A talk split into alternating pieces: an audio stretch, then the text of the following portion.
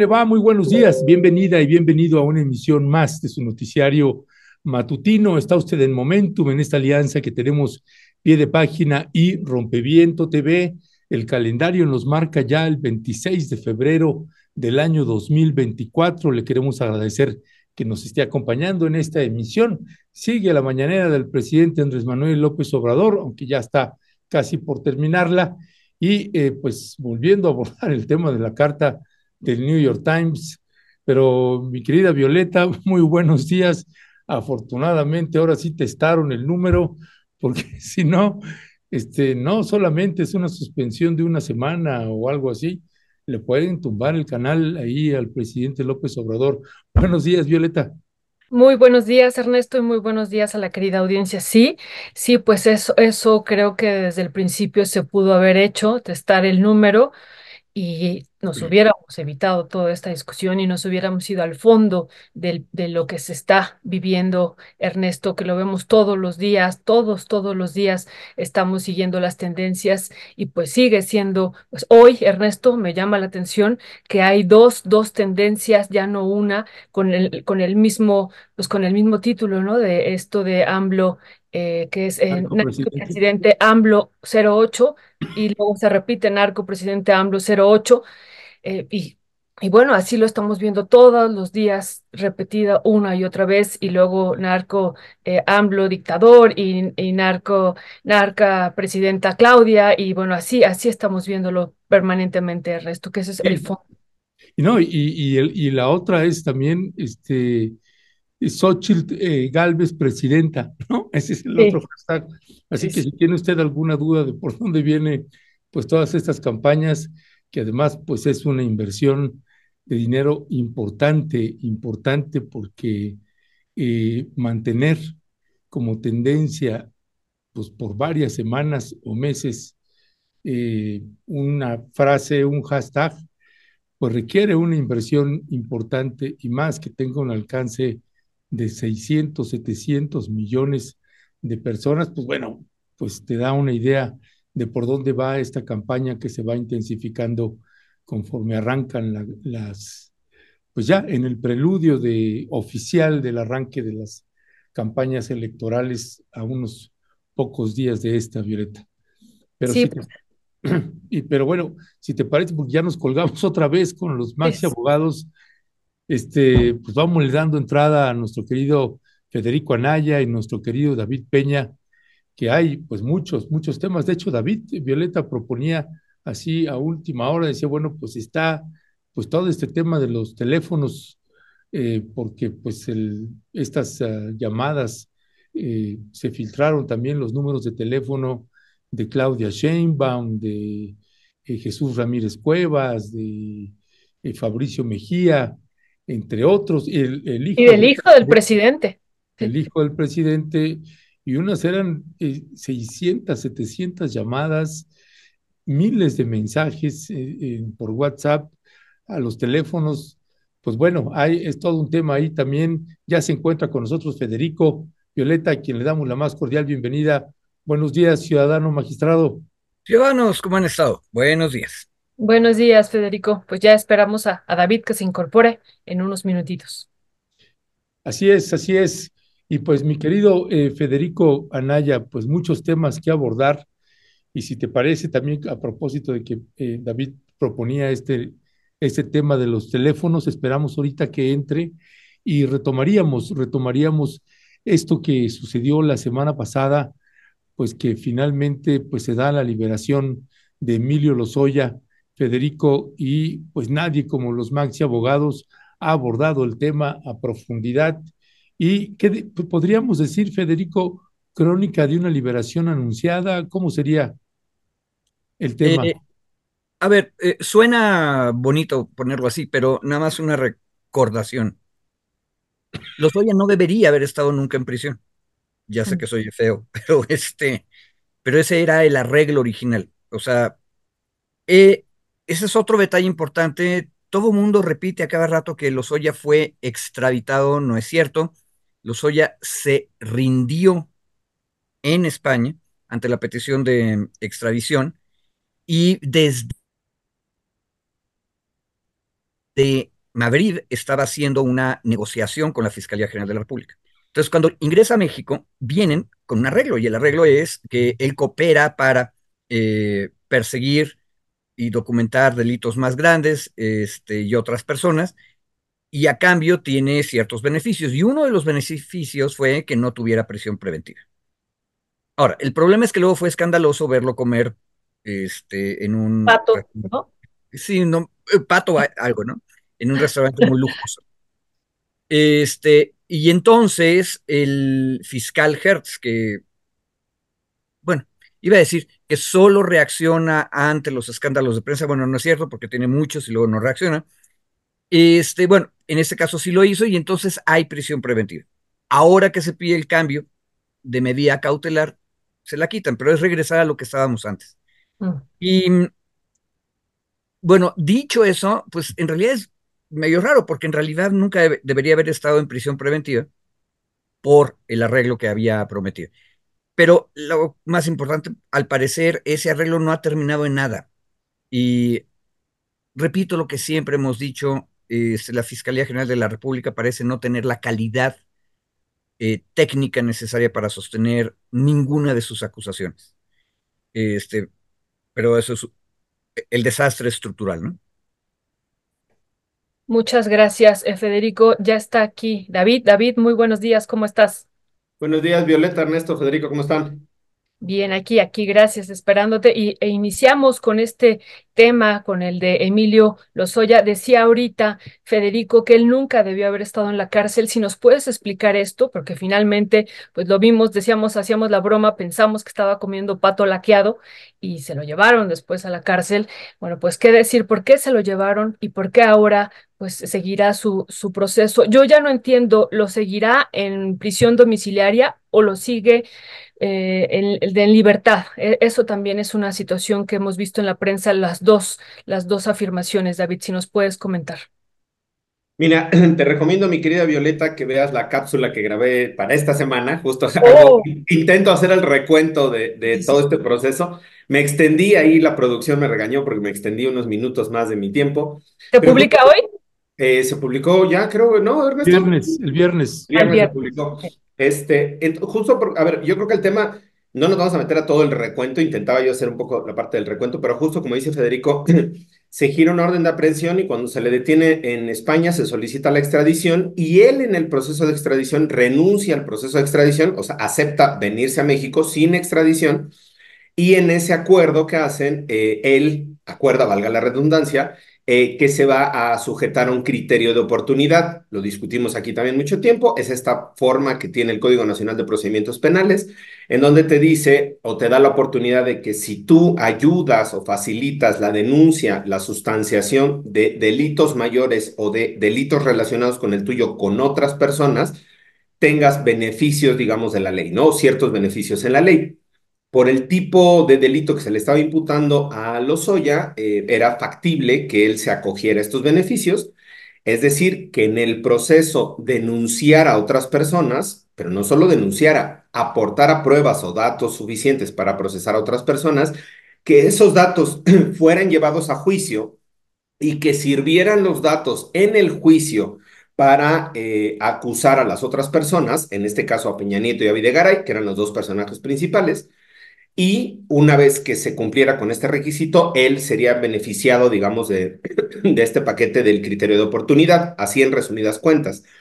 Cuando él llega a México, inicia este proceso e inicia las negociaciones con la Fiscalía General de la República, que aquí igual analizamos en distintos momentos, en donde se veía la, no sé si la incapacidad de la Fiscalía General de la República o la necedad de seguir sosteniendo acusaciones, por ejemplo, como en el caso de agronitrogenados, cuando él proponía una reparación, no recuerdo si eran algo así como 8 o 9 millones de dólares, lo que tenía que dar reparación él en términos personales eh, por el beneficio de agronitrogenados. Eh, él propuso y lo hizo público, sus abogados lo hicieron público y dijeron, aquí está el dinero de agronitrogenados, Fiscalía General de la República, este, te pago la reparación y ahí murió, ¿no? Se acabó porque eso fue lo que yo me beneficié. La Fiscalía General de la República alargó casi dos años el proceso, ese de agronitrogenados. Al final emite un criterio de la Suprema Corte de Justicia en donde dice que si en un mismo proceso los coacusados, uno de ellos paga la reparación total, el otro se ve beneficiado. Con base en ese criterio, su defensa pide que se sobresea la investigación de agronitrógenos, es decir, que se deje sin efecto, porque Alonso Alcira ya había pagado los 600 millones de dólares, que era el, beneficio, digamos, el desfalco total a petróleos mexicanos. Insisto, ahí fue una grave pifia de la FGR, porque pudiendo llegar a un acuerdo, recuperar dinero de, de, de estableciendo condiciones, incluso condiciones legales, lo fue alargando, alargando, alargando, hasta que ahora viene este, ese beneficio en agronitrogenados. Y en este caso, y ya concluyo, en el caso de Odebrecht, también eh, hemos estado criticando la actuación de la Fiscalía General de la República sobre este proceso, en lo, cómo lo está llevando. Aquí discutimos que se le tiraron, creo que 62 o 64 pruebas de la parte sustantiva económica del financiamiento de Odebrecht a las cuentas de, de, de se le tiraron en una audiencia en septiembre, octubre del año pasado, justo porque la Fiscalía General de la República no había, digamos, seguido el debido proceso o cumplido con las normas para obtener esas pruebas. La defensa presenta una, un, se llama nulidad de prueba, un incidente de nulidad de prueba, logra anular esas pruebas, la parte sustantiva de Odebrecht, que es los recursos y las transferencias financieras, se cae de la FGR, de nueva cuenta otra pifia. Y ahora en esto último, que es lo que estamos viendo, es la Fiscalía General de la República, él cumple dos años ya de haber estado sujeto a proceso, a sujeto una vez que fue detenido después de lo del Junan, lleva dos años ya en cárcel, en prisión, pide el cambio de la medida cautelar, la revisión de la medida cautelar y dice, pues cámbienme la medida cautelar, yo ya llevo dos años sin juicio, entonces, este, denme la medida, cambio de medida. Se la niega el juez, se va un amparo, la revisión del amparo, y en el amparo le conceden justo, bajo la premisa, y concluyo por fin, que eh, la Fiscalía General de la República no logró acreditar que el sujeto estuviera en una condición de riesgo de fuga, que, se, que estuviera en una condición de no seguir el proceso o de poner en riesgo a los testigos y por lo tanto se le concede el cambio de la medida cautelar a prisión domiciliaria, pero no es el domicilio, Violeta, es la restricción es no salir del país, ir a firmar cada 15 días al reclusorio norte y que no puede salir de la jurisdicción distrital de la Ciudad de México no de su casa. Es decir, la Entonces no es domiciliaria. No es dom eh, sea, sí es domiciliaria porque su domicilio es la Ciudad de México. Toda o sea, la Ciudad de México. Claro, pero no es su domicilio, solo okay. su casa.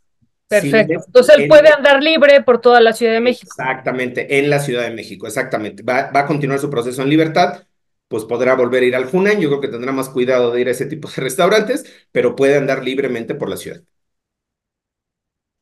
Ahora sí que qué barbaridad tan bárbara. Pues es una, una finalmente, más allá, por ejemplo, Federico decía, bueno, en principio nunca debió haber estado preso. Y, y en principio, pues siempre tendría que haber estado preso desde en antes. Eh, no lo digo en términos eh, legales por la falta de, de pruebas al respecto, sino por lo que ya sabemos en términos de corrupción, todo lo que procedió en petróleos mexicanos durante su gestión. Pero bueno, pues es así funciona el sistema y finalmente es otro caso más de los tantos que ustedes han estado señalando, las pifias del de, el fiscal Alejandro Hertz Manero, que pues ya no sé ya quién, nada, quién le queda preso, creo que ya, ya todos salieron libres. Eh, y... Collado, Collado, todavía tiene un proceso, ¿no? Pendiente. Ya ganó pero, uno. Pero, pero también en libertad, ¿no? Pero también en libertad. No, no, Ajá. todavía hay uno adentro. Todavía está, está este, el senador del PAN, este, de lo de, de lo de la reforma eléctrica, se me fue ahorita el nombre, pero hay un senador panista vinculado a lo de Odebrecht que está preso. No recuerdo el nombre. Sí, creo que debe ser de los, pues de los menos gravosos, supongo que en comparación, pues con el papel que jugó un personaje como Emilio Lozoya. Si les parece, pasamos al siguiente tema, que es este que proponías, eh, David, para iniciar, que tiene que ver pues con la filtración de los teléfonos de algunos funcionarios y el hijo del presidente de la República, eh, que derivó pues en una cascada de llamadas y de mensajes que le saturaron los teléfonos eh, ¿Qué decir al respecto sobre ese tema, además de los señalamientos de que hay una denuncia ahí a través del INAI? si el presidente debió hacer pública o no el público el número de teléfono, sea de un privado eh, o sea de la oficina de un medio de comunicación. ¿Qué decía al respecto, eh, eh, David? Yo creo que, bueno, nada más cerrando el anterior, en el, chat ponen que yo asumo como pifias de la FGR cuando el juez, los jueces son los que han estado resolviendo este tipo de asuntos. Y, ojalá lo dijera yo, digo yo, ¿no? Ojalá fuera mi voz la, la que tuviera el peso ahí. las resoluciones analizadas las mismas resoluciones que se han hecho públicas, vemos la deficiencia de la Fiscalía General de la República. Vemos la deficiencia probatoria y la deficiencia argumentativa de la Fiscalía General de la República. Cuando nosotros hablamos aquí sobre esas pifias es porque hemos revisado muchos de esos documentos, no todos, muchos de esos documentos y vemos cómo en el razonamiento judicial se evidencia que la Fiscalía General de la República no tiene ni los datos de prueba suficientes ni la argumentación suficiente. Por eso lo calificamos como pifias. Mayanín decía, ¿son pifias o es complicidad? Puede ser otra pregunta interesante por la, los antecedentes de Hertz Manero, digamos, ¿no? Y, y las familias y todas estas relaciones de poder. Cerrando ese tema, justo pasando al, al, del, al del día de hoy, eh, que fue tema durante todo el fin de semana. Coincido en, en, casi en todo el texto que publica mi querido Ernesto Ledesma en Rompeviento, recomendable, por cierto, eh, para que puedan sobre este tema específicamente el fin de semana, eh, sobre el debate que se generó en torno a la, publicación del teléfono de la corresponsal del New York Times en México relacionado con este reportaje, ¿no? Y me parece, mi querido Ernesto, que la disección que haces en el artículo es eh, inmejorable, digamos, en términos de uno es uno, hay que ver el fondo y el, el, contenido, digamos, del artículo como tal que publica el New York Times, este, sin fundamentos, sin fuentes, este, genérico, o sea, completamente falto de ética periodística en cuanto al contenido.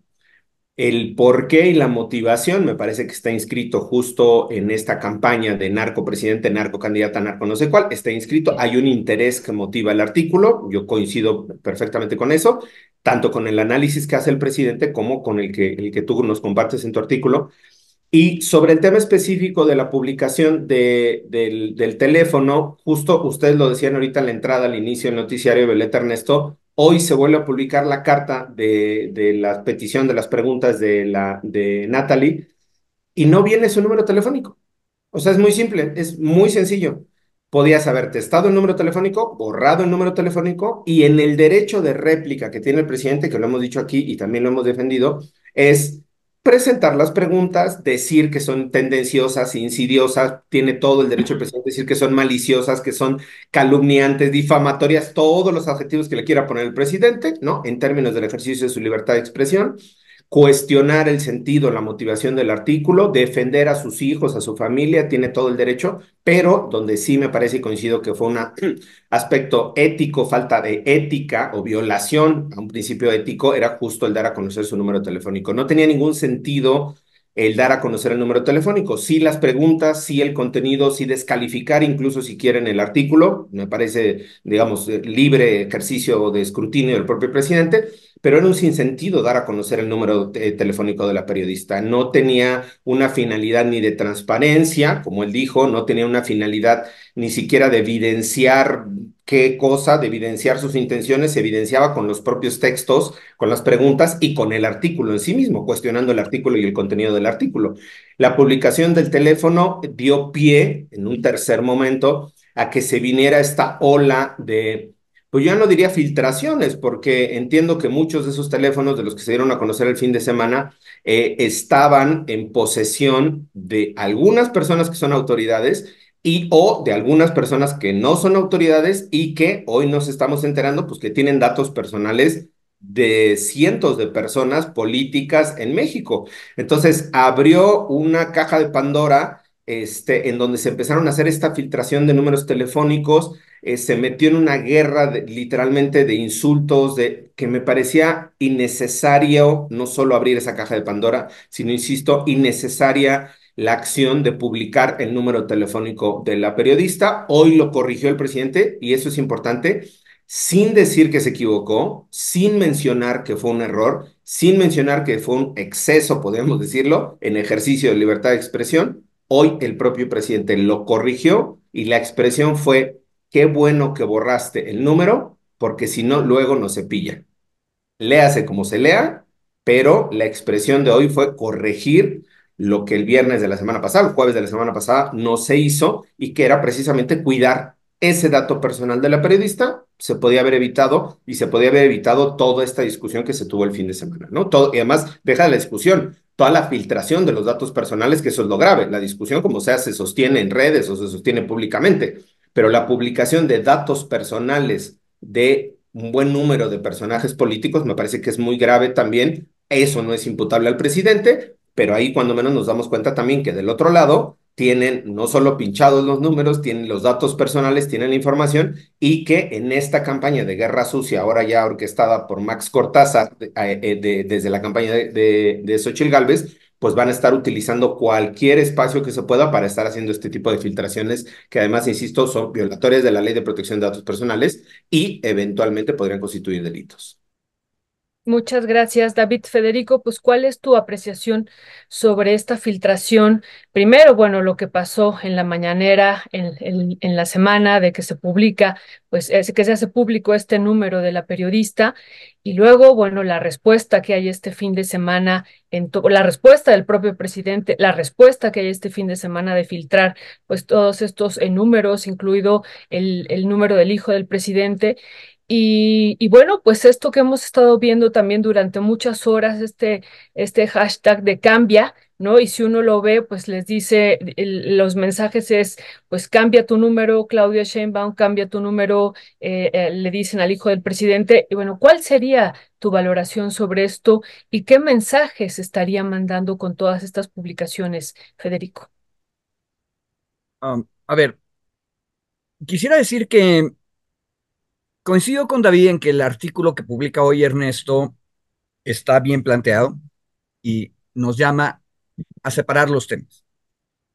El pésimo, en términos periodísticos, reportaje del New York Times es un tema y otro tema es esta cuestión de los datos personales. Pero ahí en ese último punto no estoy tan de acuerdo con lo que dice David ni con lo que sugiere Ernesto me voy a explicar y ahora sí voy a ser yo el que va a hablar en juridiquiñol. Entonces, por favor, que me perdonen los compañeros y compañeras de la audiencia. Déjenme leerles un textito que aparte de todo es este, casi de machote, del INAI, cuando le pide a una eh, autoridad o también a un privado que tiene datos personales. Entonces le pregunta, este, tienes este dato y si tienes este dato le has dado tratamiento. La palabra tratamiento que ahorita voy a leer significa que se use el dato personal en algo, ¿sí? Es decir, lo le hicieron copy-paste y lo pusieron en otro documento y lo enviaron en un oficio o, por ejemplo, lo pusieron en una pantalla donde todo el mundo vio el dato personal, ¿sí? Bueno, eso significa tratamiento. Es juridiquiñol, por eso estoy haciendo esta explicación para que nuestro auditorio no desespere. Pero fíjense lo que le pide el INAI. Em, se entiende por tratamiento cualquier operación o conjunto de operaciones efectuadas durante procedimientos manuales o automatizados aplicados a los datos personales, relacionadas esos procedimientos con la obtención, uso, registro, organización, conservación, elaboración, utilización, comunicación, difusión, almacenamiento, posesión, acceso, manejo, aprovechamiento, divulgación, transferencia o disposición de datos personales. Por lo que las acciones o las operaciones realizadas, como el uso y la divulgación, dan cuenta de que sí realizó usted tratamiento de datos personales con independencia de la fuente de obtención de los mismos. Eh, perdón por eh, el rollo, pero esto es bien importante. Porque en el rollo, estos operadores jurídicos super especializados del INAI esconden su falta de criterio. A ver, les voy a poner una cosa más sencilla de entender que el celular y el nombre. El nombre. En este momento estoy viendo que se está transmitiendo mi nombre, Federico Anaya Gallardo Ahí está en la pantalla, ¿verdad? Bueno, resulta que el nombre de esta persona que están ustedes viendo aquí, manoteando, es un dato personal. Y Rompeviento, que es un privado, en posesión de datos personales, mi nombre está en este instante mismo que me están viendo, haciendo tratamiento. ¿Sí?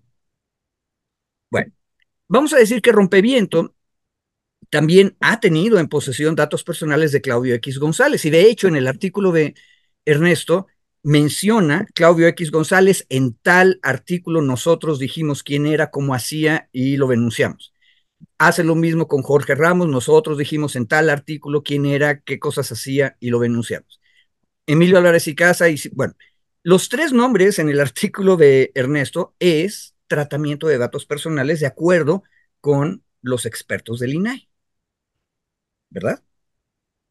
Entonces, la pregunta es, ¿está violando la ley de datos personales en posesión de los particulares, rompeviento, al haber hecho todos esos reportajes? Yo diría que no, o sea, la, razonabilidad diría que los este, periodistas tienen derecho a hacer un reportaje acerca de las tres personas que mencioné y tienen derecho a poner el nombre de la persona que está echando rollo en este programa, que soy yo.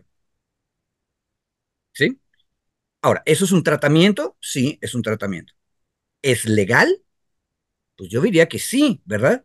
Pero resulta que en muchas ocasiones el INAI dice que cualquier tipo de tratamiento para cualquier dato personal es ilegal lo cual nos llevaría a la locura que hemos visto, David y yo la hemos visto, en las recomendaciones de la Comisión Nacional de Derechos Humanos desde hace más o menos 10 años, ¿no, David? Que en lugar de ponerte los nombres de la víctima, el agresor, el funcionario, te ponen V1, V2 para víctimas, este, AR, autoridad responsable 1, 2, 3, 27. De tal manera que tú lees la recomendación y no, realmente no sabes quién le dijo qué a quién ni por qué quién estaba enojado, lo cual es, en el fondo, si ustedes lo piensan bien, ridículo. Por eso es tan importante ponernos de acuerdo en algo que ustedes discutieron aquí en esta mesa el viernes pasado, este, porque ustedes se preguntaban muy correctamente, este, lo dijo este, el compañero Héctor, Héctor Javier. Sí, exacto, Este, es el número institucional, es el número privado. Este, luego Jesús ah, mencionó que algo así es una buena práctica de los reporteros tener un celular público para recibir información, pero entonces el celular es público de los reporteros. Y entonces ese dato personal, el nombre es como que muy obvio, mi argumento, ¿verdad? Pasemos al celular, al número los números celulares de los reporteros que están en la página o en cualquier lugar son o no son datos personales que debemos tener cuidado con ellos. Ojo, fíjense cómo lo que acabo de decir baja todavía más el asunto. La palabra ética escrita con mayúscula me parece demasiado para el asunto. Fue un problema ético que el presidente haya puesto. No, es un error. Y la razón del error es porque hay una autoridad que vigila y con eso termino. Hay una autoridad que va a determinar y que tiene facultades para determinar si fue un error, no fue un error, fue una violación a una ley o no lo fue, y si tiene o no tiene una sanción. De hecho, la primera sanción es ser, como dijo el presidente, cepillado. Ahí se refería más bien a Facebook, pero también se puede referir al INAI. Eventualmente, lo que pasó, que puso la carta y apareció el celular y que nos hubiéramos podido evitar todo el debate si lo hubieran testado. Este, hay una autoridad que no lo va a decir. En cambio, el problema es este. Fíjense, el INAI apenas empezó el escándalo de ese celular, salió su presidente a decir que iban a investigar de oficio. Luego, alguna de las eh, comisionadas que quedan del INAI se dio cuenta de que como que había sido demasiado aventurado y demasiado eh, oportuno, entre comillas, para la oposición, la, lo que dijo el presidente, y entonces dijo, y investigaremos todas, porque ya en ese momento estaban empezando a salir todas estas otras filtraciones. Bueno, mi problema, pero no lo he terminado de estudiar y eso ya lo podríamos discutir después, es que las facultades de investigar de oficio que dijo el presidente del INAI, no queda claro que estén en ningún lado, ¿eh? Este, ahora, qué bueno que las asuman, yo creo que deben hacerlo y que deben investigar de oficio lo que hizo el presidente y que deben investigar de oficio lo que están haciendo otras personas poniendo los números celulares de otras personas. El, mi problema con el INAI es que si para ellos dato personal es el nombre y hacer tratamiento es ponerlo, en este momento rompimiento está violando la ley de datos personales en posesión de particulares porque puso mi nombre. ¿Me explico? El criterio del INAI es de este tamaño, 3 milímetros de ancho. Son malos.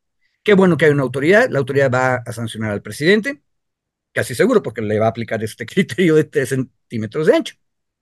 Y va a decir, lo sé, porque tuve ya experiencia con el INAI en datos personales en manos de particulares, que no va a encontrar nada porque no tiene elementos, porque los particulares no, bla, bla, bla. Me parece que sí, es un error, que lo más importante es discutir lo del New York Times, pero ya que empezamos a discutir esto, creo que deberíamos discutir mejor todo el asunto. Y debería la audiencia darse cuenta de no solamente que el INAI es un monstruo burocrático que gasta el dinero a lo loco, nadie lo vigila, eh, tiene unos salarios de sultanes, todo eso está mal. Pero hay otra cosa que está peor, y es que el discurso de la transparencia y los datos personales lo convirtieron en un galimatías jurídico que se puede usar para un lado y para el otro, obviamente con criterios políticos. Y eso es pésimo. Ya, ok, gracias mi querido Federico. Más allá de, de, eh, este tema, de, pasar al otro, Nada más quisiera eh, comentar. Por, alusiones personales, mi querido Ernesto, por favor, te toca, por alusiones personales. Exacto.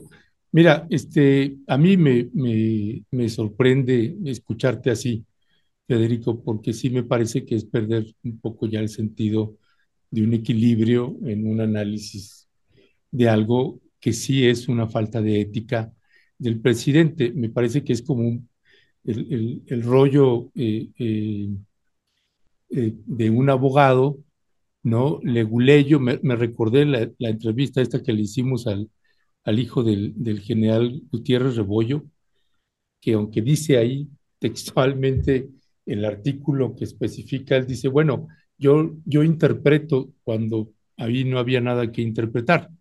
Este, a mí me parece, Federico, que la parte, una es la parte del aspecto jurídico, si en términos legales procede o no procede, eso ustedes podrán eh, resolverlo. Pero en términos éticos dices, no, no es un error ético, digo, no es una falta ética, es un error. mira, este, no, me parece que, que sea el, el punto tratarlo desde ahí, porque el hecho de que tú uses bueno, están usando mis, mis datos personales porque están poniendo mi nombre. Este, y entonces si yo pongo, si rompeviento pone Federico Anaya Gallardo, estoy usando los datos personales con tu consentimiento estando a cuadro, ¿no? Este, otra cosa es que yo ponga tus datos personales y abajo ponga tu número celular privado, ¿no? Eso, ¿Cómo sabes que es privado? Ese es el, esa es la discusión. No, déjame terminar, déjame terminar. Es, es como señalaba en el artículo, ni un teléfono público, ni un teléfono privado. Si yo le mando una carta a Jesús Ramírez, yo le pongo mi número para que ahí pueda él responderme. Es una práctica común. La mayoría de los periodistas lo hacemos. Pues ¿a dónde te van a responder? Pues a este número. ¿A quién va dirigida la carta? A Jesús Ramírez. ¿Por qué? Para una solicitud específica. Eso no le da derecho a la al presidente de la República a decir, ah, pues es una carta pública, es una carta que me le están enviando, pone su teléfono, entonces yo lo puedo, yo lo puedo hacer público. Eso no es ético, no es correcto, Federico. O sea, no. ya, ya veo yo que Jesús Ramírez publique la carta, está bien, el presidente tiene derecho a publicar la carta en los términos que venga la carta. A eso sí estamos abiertos y expuestos. Pero de ahí a que ponga mi número privado, por favor, claro que no va, ¿no? Eso, ese sí son datos personales. Si es de la oficina, aunque sea de la oficina. Eh, ¿Cuál era el debate? No, ¿cuál era el debate, discusión que tenía Jessica Cermeño y el presidente de la República? No estaba. El tema que colocó eh, Jessica Cermeño es el número es privado. Y el debate era sobre el número privado. Y el presidente dice, yo tengo derecho a publicar el número privado. Pues no, no tiene ese derecho. ¿no? Es como si yo, yo, tengo, de, yo tengo derecho como medio a poner todos los teléfonos de todos los contactos que tengo. Pues, claro que no, y menos sin el consentimiento. Es más, a mí me piden tu teléfono, ¿qué hago yo?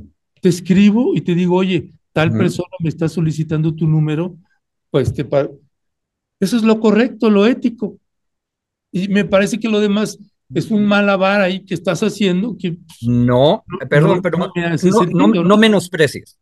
No, no, menosprecio, pero sí es, es una maroma que te estás echando. Hijo, mano, o sea, de malamar a maroma. Yo, pido, yo pido la palabra también, yo quiero comentar algo. A ver.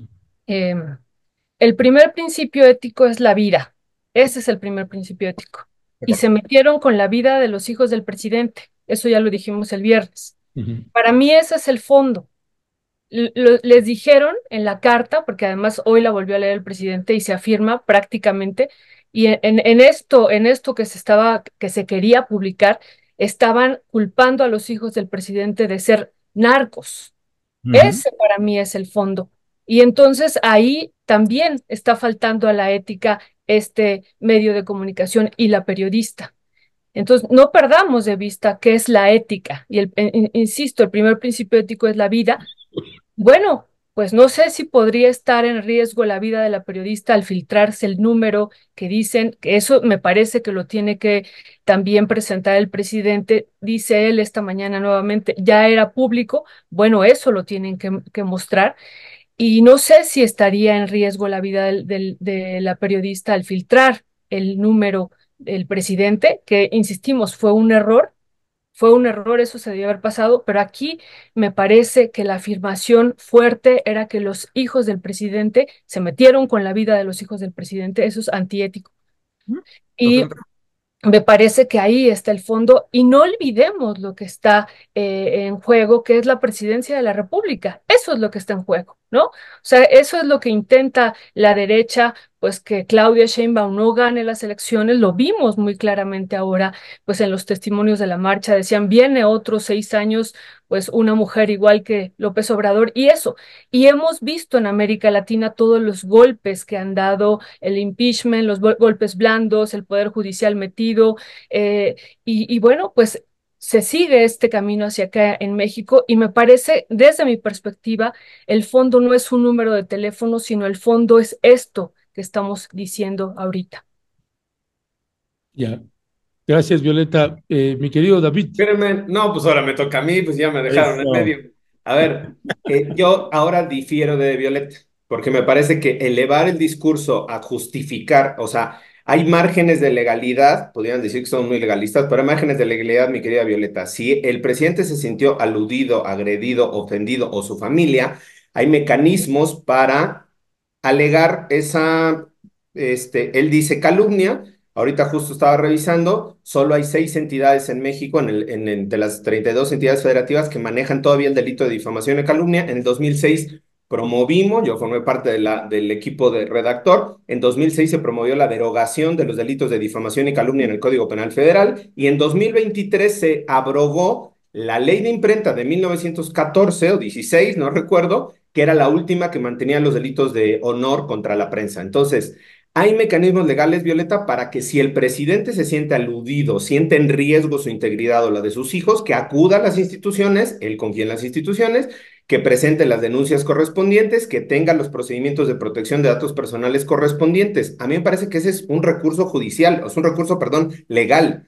Ahora decir que como atacaron a la familia del presidente, luego entonces el presidente tiene el derecho de Yo no estoy diciendo eso de David, yo no estoy No, bueno, diciendo así lo entendí, así lo Tú entendí yo. estás interpretándolo así. Yo nunca dije que el Atacan presidente a la vida del derecho. presidente y eso Yo dije desde el día la viernes actuación. aquí que el presidente debió haber tapado el número, pero lo que está de fondo no es el número y yo no estoy diciendo eso que tú estás comentando, David. Ok, Nada. re- rectifico. Si nos vamos al fondo, entonces, justo aquí hay coincidencia en el fondo del artículo.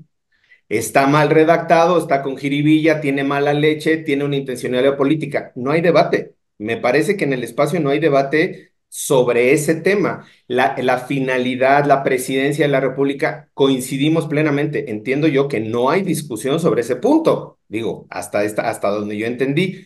Rectificando mi aseveración anterior, corrigiéndola, si nos vamos justo al debate de la publicación y del efecto de la publicación, una diferenciación entre que el número ella, la periodista, lo dé a conocer de forma pública, como puede aparecer en algunos chats, para contactarme, hay, un, hay una parte de screenshots que publica Ernesto, ¿no? Para contactar con testimonios a la periodista, comunicarse a tal número, ¿no? Ella da a conocer información personal de, for, de motu propio, decimos los abogados, es decir, ella accede a dar a conocer ese número de teléfono.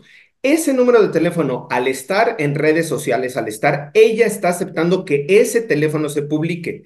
No así cuando se lo da a este al vocero de la presidencia, le manda la carta con su número, ahí no hay una autorización para dar a conocer el número. Ese es el punto. El punto A es ver, este. a ver, a ver, un momento. No da la autorización, espérame, termino nada más.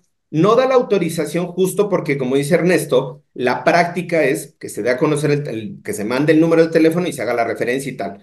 Hoy el presidente, insisto yo, corrige, él mismo corrige la información a sabiendas de que yo no sé cuál fue su valoración, si estuvo mal, si fue un error, si fue una equivocación, si fue un asunto ético, lo que haya sido el razonamiento del presidente, pero hoy ya no lo publica. Y en, en buena medida, creo yo que porque el recorte que hizo YouTube del video del presidente en la mañanera en este, presentando ese número de teléfono, el recorte del de YouTube hacia la mañanera, el presidente le generó una indignación profunda el fin de semana, ¿no?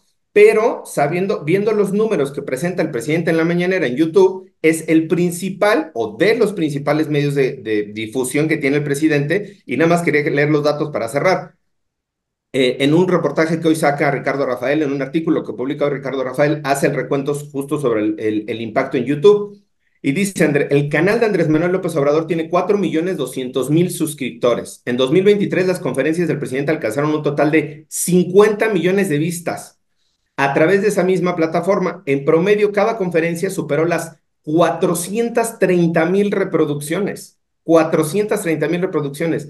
Y el presidente hoy, entiendo, esto que hiciste la referencia, mi querido Federico, a Facebook, o que el presidente decía luego no se pillan, eh, asumió el equipo del presidente que no estaba bien publicar el número, que no estaba bien, ya no hay discusión, creo que sobre ese punto, se asumió que no estuvo bien, tan es así que hoy no lo publicaron, ¿ya? Entonces se asumió implícitamente que no estuvo bien, porque si no lo hubieran seguido haciendo hoy. La expresión de nos van a cepillar podía haber sido política, el INAI, YouTube, quien quieras, pero la expresión de nos van a cepillar y nos van a pegar, o nos van a golpear, o nos van a lo que quiera. Y el presidente lo bajó, punto. Aceptó y asumió que hubiéramos podido evitar parte de gran este debate y de la lamentable filtración de los teléfonos y los datos personales del fin de semana si se hubiera hecho este, este testado desde el día jueves que se dio a conocer, ¿no?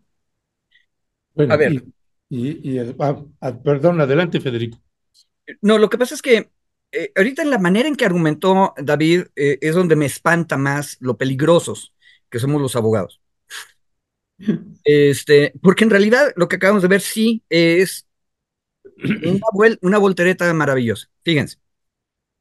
Parece ser que en la realidad fáctica ya vimos, entre todos los que estamos viendo este debate, ojo, Violeta bien dijo, el verdadero debate, el grande, donde hay una violación gigante a la ética y a la política, es el artículo, que es una falsedad.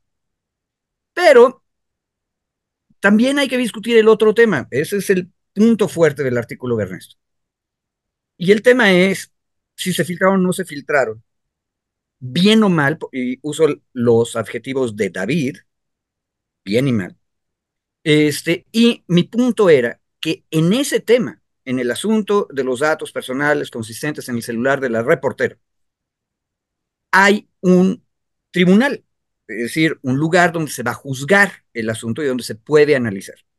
Y donde yo espero que la presidencia presente los elementos diciendo, a ver, fíjense lo que dijo David, aquí me regreso al, argumento de David. La reportera ya había dado en muchos o en algún lugar a conocer de manera pública ese celular. Y luego David nos dice, también lo va a conocer a eh, Comunicación Social de Presidencia en ese oficio. Y ahí aparece el formalista abogado leguleyo David diciéndonos, son dos actos distintos. Y que acá en la realidad material todo mundo pueda ver el celular, no significa que el presidente puede agarrar y decirlo por todos lados. Eso es una leguleyada. Pero, ojo, esa es mi opinión. Hay un tribunal, hay un tribunal, que es el INAI, que tiene que tomar una decisión sobre esto y al que hay que presentarle argumentos y hechos. Bueno, espero que la presidencia presente los hechos. Y yo, si alguien un día me escuchara, diría que uno de los argumentos es que lo que ya viste en cualquier lugar a conocer en público es público. No puedes alegar que para ese caso específico no es público. Es ridículo. Ahora, ¿qué es lo prudente? ¿Qué es lo pragmático? Pues testarlo siempre, así nadie se mete en broncas. Pero tengan cuidado ustedes con el argumento de David, porque David nos metió cuatro veces el adjetivo bien si estuvo bien o estuvo mal. No, esto no es bien o mal, es pragmático o no pragmático. Que es el punto donde no estamos de acuerdo Ernesto y yo. Perdón, yo me refería a la ley, mi querido Federico, no es mi. No, no, una cosa. Ojalá, y, ojalá fuera, otra vez, ojalá fuera yo quien haga la interpretación. La ley te dice obligación de sujetos, eh, eh, eh, Muy bien, por favor. obligados, ¿Ah? sujetos obligados en posesión de datos personales. Muy bien, perfecto. Obligados. El sujeto obligado es presidencia. ¿Estás de acuerdo? La ley, no, espérame, termino. No te, no te la obligado, sujeto obligado en posesión de datos personales, presidencia de la República. Ahí hay una claridad, ¿sí? Ok. La que ella dé a conocer la información o no, no hay un sujeto obligado, porque ella da a conocer su información. Ese es otro universo, ese es otro tema. Una cosa, Hay- ese es mi punto. sujeto- espérame, existe un sujeto obligado. Totalmente de acuerdo. Ah, bueno, la, No, la no, dice- nada más una cosa. Estoy de acuerdo en lo que estás diciendo y Bueno, pues, lo que acabas de repetir es mi denuncia. En la realidad, ciudadano abogado, la realidad es una sola. Tú lo que acabas de decir es que la ley permite crear realidades alternas. No, no, ¿con cuál realidad alterna? Yo te estoy diciendo las dos. No. La ley te dice, tú Que son dos realidades, ¿verdad? Ah, no, tú sujeto, espérame, tú sujeto obligado tienes una responsabilidad cuando tienes los datos personales. Ahí lo dice. Una cuestión. Y Lo, que tú hagas con, lo que tú hagas con tu información, si tú la quieres publicar, pues es ver, derecho, publicar alto, lo que tú quieras. Ahí no hay, no hay lo dos que dije yo es que esta disputa que tú y yo estamos teniendo aquí en este espacio, la tiene en principio el INAI, que entró de oficio, potencialmente la compañera reportera cuyo celular está discutiéndose, y del otro lado, la presidencia de la República. Lo que yo estoy diciendo es que este asunto que tú y yo estamos discutiendo, pero allá se está discutiendo también, se tiene un tribunal y es el INAI. Y lo que yo dije y me extendí bastante fue en decir que ese tribunal tiene criterios absolutamente arbitrarios, peligrosos y enredados, de tal manera que puede decidir para un lado y para el otro, lo cual es tremendamente malo. Porque, insisto, yo no tengo ninguna bronca con que usen mi nombre. Es más, yo ando dando mi celular por todos lados. Y por cierto, en la realidad práctica material, los celulares, eh, especialmente con plataformas como WhatsApp, se convierten de facto en cosas públicas. Números privados y números no privados es una cosa antediluviana cuando le pedías a la Ericsson o a Teléfonos en México que te diera un eh, número y le pagabas un extra para que no lo listaran en el directorio, porque en automático tenían que listarlo en su directorio. Pero eso es de hace eh, 40, 50 años. No tenemos criterios para definir qué es el privado y qué no es el privado. Y esperaríamos, ese es mi punto sobre el INAI, que el INAI nos vaya dando luz. Y mi punto sobre el INAI agrega, es muy difícil que el INAI, que tiene la obligación constitucional de darnos luz en esto, nos la dé. ¿Por qué? Porque tienen un criterio de tres centímetros de ancho. Y un detalle, eso, es grave. Correctamente, el compañero Ernesto se acordó ahorita ah. de nuestro este, hijo de general, abogado. Este, y tiene toda la razón. O sea, en la interpretación del hijo general abogado, usar su video que lo promocionó y lo ayudó, etcétera, era una violación a la ley, lo cual es ridículo. Pero él podría hacer ese argumento. Y por eso dije, yo no tengo bronca con mi nombre y hasta con mi celular. Es más, mi correo electrónico anda puesto en todos lados. Y también es un dato personal y hasta sensible. De acuerdo con el INAI. Yo nada más, perdón, termino nada más. Pero, ¿y los demás? La, espérame, la clarificación para efecto de la audiencia también. Eh, no estamos en el debate si la información es pública o privada. Me parece que eso es importante porque varios en el chat dicen, si ella había dado a conocer su celular, es información pública. No estamos en el debate de pública o privada. Por eso yo no, quiero... Sí, no, sí. eso es lo que estamos debatiendo. yo estoy diciendo que sí es pública porque ya la hizo pública y aunque la presente en un escrito a una autoridad que es sujeto obligado, no deja de ser pública porque ella ya decidió hacerlo público. O sea, va a resultar que una autoridad ve las cosas, pero no se lo mandaron a él y no dijeron, este es público, entonces yo no puedo, o sea, ¿qué onda? Tiene que andar la autoridad sí, sí. inventando de que diga adivinando. Sí, Tienes que dar autorización. completamente Ernesto, tú, Federico. Irracional el criterio, abogado. Está bien, está bien, pero. Una cosa, tú defiendes a la compañera reportera. No, no, no. Yo defenderé a la presidencia. Es que, llevarme. Vámonos los dos con amigos Curia, Llevarme a la discusión de defender a la compañera. Yo no estoy defendiendo a la compañera. No, no. No, pero deberíamos, para, porque en el, espérame, espérame, yo no el debate chiquitito. Espérate, pues, déjame argumentar, hacer la explicación. Ah, yo, no estoy, defendiendo a la compañera del New York Times, no estoy defendiendo. ya hicimos la crítica a su artículo, si se puede llamar artículo, lo que quieras. Ok. No, no es artículo. En este apartado, yo estoy clarificando a la gente, un poco de la audiencia, cuándo es información pública y privada, eso es un tema. Y lo segundo, y me parece, ahí no hay interpretación, mi querido Federico hay una responsabilidad de información de datos personales en posesión de un sujeto obligado. Así lo dice la ley. Así lo estableció la ley, así lo aprobó el Congreso de la Unión, así se publicó, es la ley vigente. ¿No nos gusta? Ese es otro tema. A ver, no, no, no. Estoy de acuerdo con ello. Entonces significa que la ley se vuelve, nada más por ser ley, la palabra de Dios. Lo que estás diciendo es que no hay manera de interpretarla. Y el problema es que sí hay manera. Por, eso, puse primero el ejemplo de los nombres. La, interpretación que se hace es que, salvo que tú des autorización a la autoridad o al sujeto obligado que tiene tu información, esa información no se puede dar a conocer. Esa es la premisa. Ok, y si hacemos caso a esa premisa, entonces significa que Claudio X González, Emilio Álvarez y Casa tienen derecho al sujeto obligado privado en posesión de datos personales de ellos, su nombre, tienen derecho a pedirle a Rompimiento que no publique sus nombres. En, esa es la consecuencia de lo que acabas de decir. Pues podría reclamarle la, información de publicación de datos personales, ¿sí? Hay un el nombre, ese es el punto. Pues Por eso tu interpretación es peligrosísima. Pues no, no, no, Federico, no, ¿qué te de decir? No, a ver, no, es, que, nos vamos, es que te vas al, a ver, estoy diciendo. Córtale, mi chavo. Hay sujeto obligado que es la presidencia. La presidencia. Un sujeto obligado que rompe viento. Por eso, pero eh, hay un sujeto obligado que tiene la presidencia. El sujeto obligado, el medio de comunicación como tal, tiene margen de información y hay diferentes criterios sobre el margen de la información.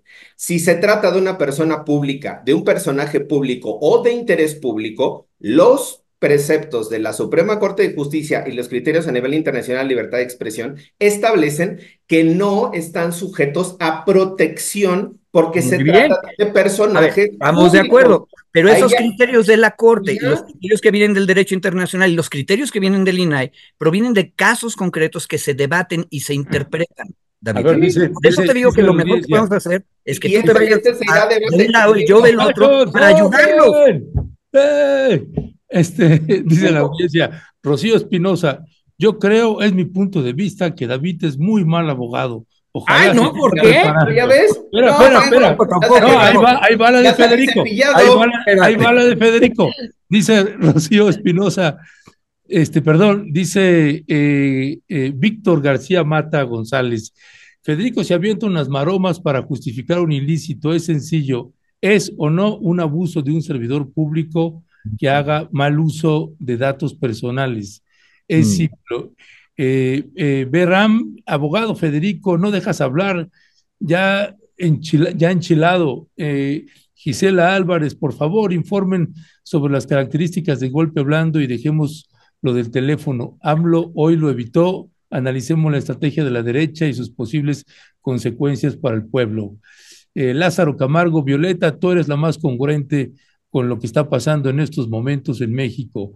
Atrás de piso, at- atrás de piso, esto que tú planteas es lo que más nos interesa a los ciudadanos, de los que, de, que más salimos perjudicados. Norma Villar, el presidente no puede tener estas actitudes de Franco Berrinche, no puede tener actitudes que hagan valer un abusivo, en, en fin, eh, no solo por la patética derecha mexicana, sino por los medios internacionales.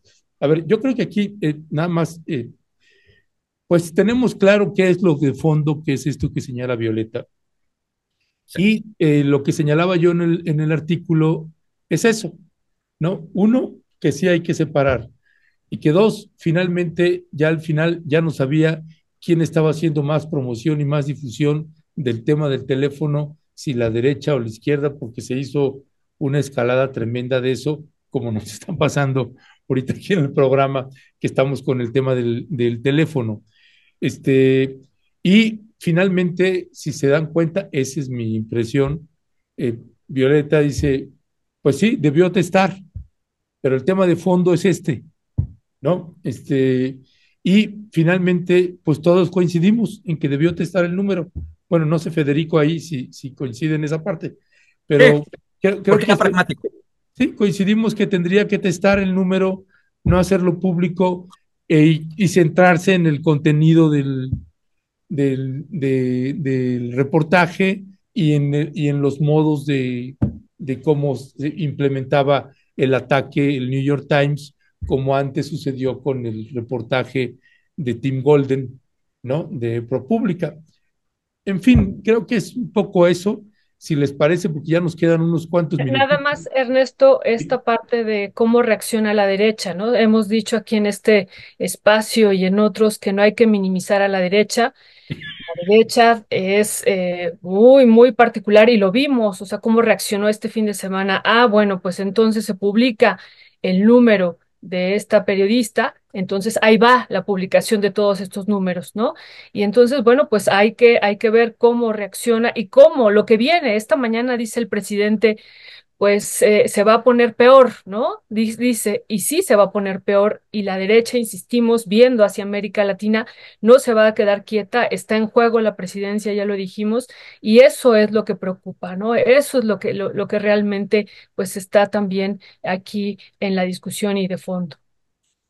Dice, dice, este, Hola. pura 4T, Peña está enseñando el cobre. Eh, Jesús R, dale Federico, dale David. Rodia, tss, ya se están diciendo leguleños, hay tiro, hay tiro. Eh, Hay tiro, hay tiro. la raza está- es la más divertida de las que están.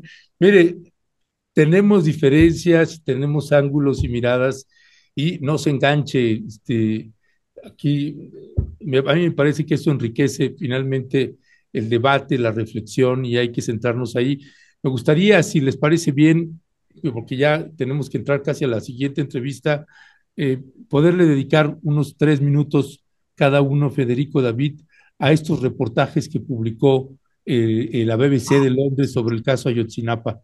Eh, nos parecen, pues ya vimos, este, las dos primeras partes son, se anuncian cuatro partes, ya se publicaron las dos primeras, supongo que hoy se estarán publicando las otras dos, ya veremos, pero interesantísimo particularmente porque reaparece públicamente eh, Tomás Cerón de Lucio desde Israel. ¿Qué decía al respecto? Ahí eh, ya no sé quién estaba hablando al final, así que vas, Federico. Le, tocaba a Federico. Ajá, en este tema le tocaba arrancar a Federico. Adelante, Federico. Una cosa muy sencillita. Este, de los dos segmentos de la entrevista de BBC que ya se publicaron, lo más interesante de lo que dice Cerón de Lucio está, si mal no me acuerdo, al final de la del segundo segmento.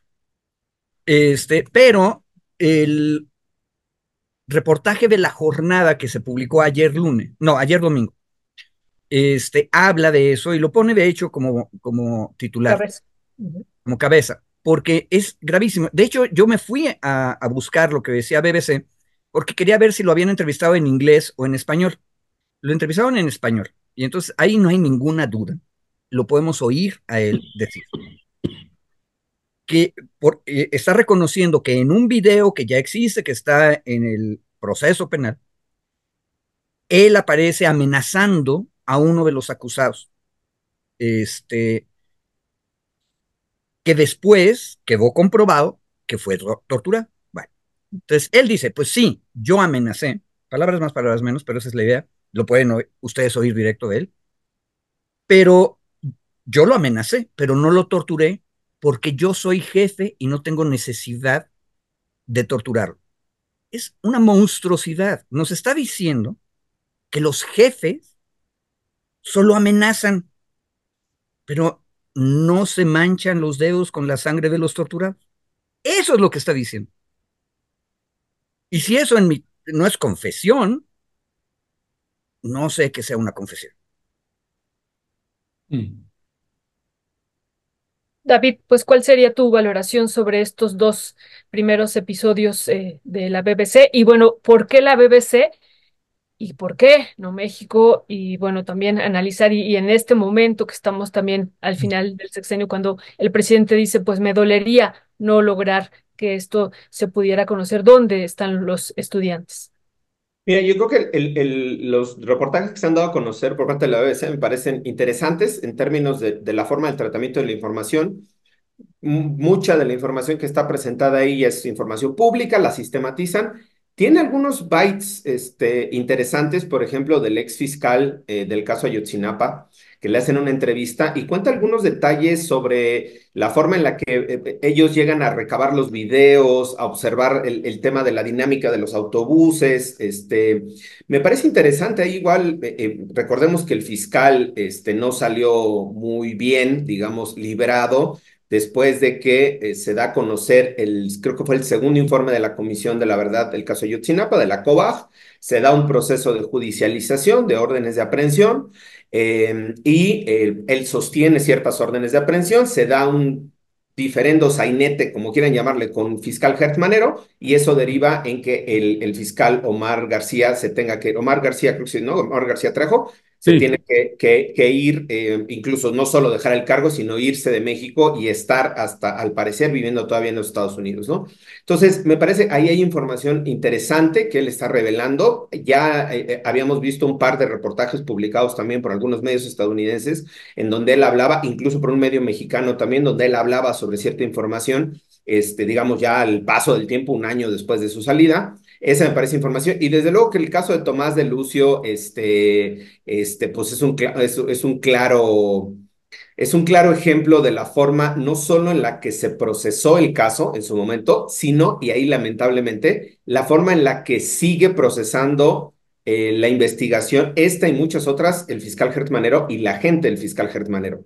Aunque en ese momento no estaba Gertmanero, Murillo Caram, ah, se nos olvidaba, Murillo Caram todavía sigue preso, probablemente también pueda salir en los próximos meses, ¿no? Si todo va así como la Fiscalía General de la República lo sigue armando, este, otro de los presos que todavía tiene la Fiscalía General de la República, pero esta forma de actuación, este, digamos, de construcción, de narrativa, de poder, la sigue manteniendo la Fiscalía General de la República. Entonces, creo que nos da un muy buen ejemplo de cómo se actuó en ese momento, de Tomás eh, Cerón, de cómo se continúa haciendo una buena parte de la investigación. Hay un giro en la forma de integrar la investigación cuando llega el fiscal especial eh, Omar García y ahora lamentablemente un nuevo giro para de nuevo a cuenta regresar, creo yo, a una pues a este tratamiento desasiado, a este tratamiento autoritario, autoritario no en términos de autoridad, sino de autoritarismo por parte de la Fiscalía General de la República. Entonces creo que nos da ciertas luces en estos momentos justo para ir entendiendo un poco cómo han sido estos lapsos, digamos, estos plazos, estas formas en las que se ha hecho la investigación. Y en este momento justo, ya discutimos creo que la semana pasada, la antepasada, las declaraciones del presidente sobre el caso Ayotzinapa, justo el presidente está reconociendo que en este sexenio no se va a poder concluir con la investigación, ya lo asumió el presidente, que se va a quedar el caso abierto. Y bueno, me parece que este tipo de, de publicaciones y reportajes de la BBC, que además es una pues sigue siendo una entidad pública este, inglesa, ¿no? Es, una, es la televisión pública inglesa, me parece que es importante que se hagan este tipo de investigaciones. Eh, y, y, sobre todo que digo que nos, que nos ayuden a, a, ir entendiendo cómo se dan estos procesos de los cambios en la investigación. Hay dos comentarios nada más, si me permiten, yo también ya saben que recupero luego comentarios. Amada Cano dice, los abogados son los más ecuánimes. Ah, qué bonito. Ese ya nos, nos dio una, nos dio una, ¿no? Y luego una alegría al corazón. Una alegría. Mónica Platón dice, yo nada más entré a saludar a David. Ah, Mónica, mucho gusto. No se metió al debate, no siguió el debate, pero Mónica entró a saludarme. Entonces, pues nada más ahí, por, aquello de que me está lloviendo ahí en mi milpita en el chat. Entonces, pues también estos, eh, ya me dicen que soy un asco y no sé qué. Bueno, ya nada más ahí seguimos en el debate, compañeras, compañeros. No, mira, aquí hay uno que dice, este David Peña, coincido en gustos con usted porque veo su cuadro de Carlos eh, Mérida. Me gusta muchísimo toda la obra de ese pintor. Bueno, ya te van ahí, este, porque recuerda, tú eres el malo y Federico. Ya está mi escenografía, ya vieron, claro. Ese es, ese es el Carlos Mérida. Este es el Carlos Mérida. Es muy bueno. Oye, nada más un detalle. No hay buenos y no hay malos absolutos. La BBC es una maravilla de medio pero también el New York Times eh, ha tenido buenos días, entonces vean con mucha atención lo que está haciendo la BBC y sean súper críticos de todo. además, este, a mí me gusta que eh, centra, por ejemplo, entrevistas con actores que conocen el tema a profundidad, como John Gibler, y se va con Omar Gómez Trejo, se va a Estados Unidos a entrevistarlo. Y, con los papás y, las mamás. Y con los papás y las mamás. Con el GIEI con el GIEI, ¿no? Con este, no, Argentina. Un extraordinario El otro periodista que estuvo ahí en el, que se me olvida su nombre. Ah, Pepe, Pepe Jiménez. Exacto, que me parece central ahí también su papel en el, en el reportaje. Sí, lo, lo rescata a, como a periodistas que les tocó, por ejemplo, a Pepe Jiménez, que fue el que eh, hizo las tomas donde se evidenció ahí pues los malos manejos de Tomás Herón de Lucio ahí con las bolsas esas. En fin, y, también eh, retoma pues con la, eh, esta doctora eh, forense, la argentina, ¿no? Los, los peritos forenses de Argentina que jugaron también un papel fundamental, que han jugado un papel fundamental. No, vale muchísimo la pena. Ya le pegamos la liga de los dos artículos, para, de los dos reportajes, de las dos primeras partes y esperemos que en esta misma semana pues salgan las otras dos. Pero pues bueno, David Peña y Federico. un abrazo, queridos. Un abrazo a Jessica también, a Jessica Cermeño, que la tundieron en redes sociales el fin de semana. Un abrazo a mi querida Jessica también por su trabajo, reconocimiento y bueno, pues aguantar ahí luego que nos toca la lluvia en la milpita. Pero quería aprovechar también el espacio para mandarle un abrazo a Jessica. Eso. Yo Sal y vale. ¿Ibas a comentar algo, Federico? Nada más un detalle. Contrasten todas las que nos están escuchando, la riqueza de ver los testimonios en vivo, ojo, el medio también importa, o sea, lo, te ponen a las personas hablando, porque entonces tú puedes formar tu criterio. Con lo que hizo el New York Times, que es decirnos que alguien les dijo, que alguien escribió, que había visto otra cosa. y nosotros no podemos contrastar nada, nada. Esa es la diferencia entre periodismos. Sí, sí, sí. nos va a permitir nosotros, cada quien, sacar una conclusión, que de eso se trata. Oigan, perdón, ya, me, ya, sé que ya no están cortando desde hace rato, pero ya, que salieron aquí varias compañeras del team apoyar y no sé qué, abogado defensor, tenía, un tema que quería, a ver si lo podemos ver en un espacio en la semana, Ernesto Violeta, eh, de un caso que estamos llevando en la Ciudad de México que se hizo un mm. hallazgo en el Ajusco el fin de semana, bueno, el viernes de la semana pasada, se, hallaron cinco huesos, cinco elementos óseos de, en uno de los rastreos que estamos haciendo. Toda la semana hicimos rastreos en el Ajusco sobre el caso de Pamela Gallardo Volante, desaparecida desde 2017 en las inmediaciones del Ajusco. Hicimos por fin uno de los rastreos que teníamos pendientes de hace meses. Encontramos hallazgos óseos, elementos óseos el día viernes. Y hoy nos estamos enfrentando a que la autoridad, literalmente ni estatal ni federal, quieren continuar con la búsqueda. Eh, nos dice que porque se tenía programada solo hasta el viernes y como el viernes acabamos, pues ya no pueden hacerla esta semana. Entonces, ahí aprovechar, me gustaría tener un espacio con ustedes, comentar más el caso y desde luego, pues exhortar y presionar, pedir a las autoridades, pues que si ya encontramos cinco huesos, cinco elementos óseos, me parece fundamental, lógico y ético el no solo continuar con los rastreos, sino ampliarlos, ¿no? En esta misma zona donde ya se lograron encontrar estos cinco elementos óseos de este hallazgo de uno de los casos que acompañamos de hace, pues ya seis, siete años, ¿no? Nada más para tener un espacio, si se puede, para comentarlo. No, importa mucho, porque la realidad, la realidad es la que tiene que imperar. Sí. Mañana lo hacemos, David, ahí te, contactamos y nos ponemos de acuerdo. Perfecto. Gracias, David. Gracias, Federico. Abrazo. Gracias, saludos a todas. Violeta, saludos. Federico, David, abrazo. Vean todos. Gracias. Pues se puso en candela. Ya, ya, mira, para cerrar, Violeta, hay un comentario aquí de este Alberto Jorge Avaroa y Corona. Tanto Ledesma como Julio Hernández no están cómodos con AMLO porque están a la derecha. Está buenísimo el comentario. Este, está, buenísimo, ternurita, como, como dice el clásico. Pues bueno, eh, y Jesús R dice, pues 10 rounds, eh, en fin. Pues 10 rounds. ¿Cómo es máscara contra cabellera? ¿Cómo, cómo es? Sí, pues yo ya, yo ya, perdí la cabellera, mira, tiene más Cau Sirenio que ya está ahí, ya lo tenemos ahí a cuadro a nuestro querido Cau. Este, Cau, muy buenos días, perdón, perdón el, el retraso, pero se puso aquí en candela un poco el, el debate. Pero Cau, un gustazo, eh, muy buenos días, bienvenido Cau.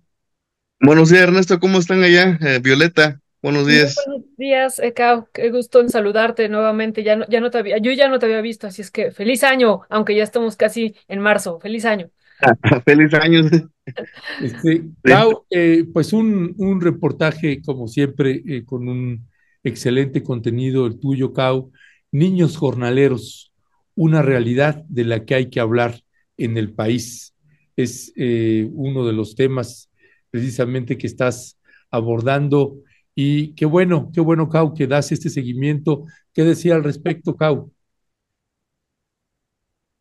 Pero es que se me fue la onda, pero bueno, aquí estamos, digo, al tanto de lo que está pasando y sobre todo en los campos agrícolas.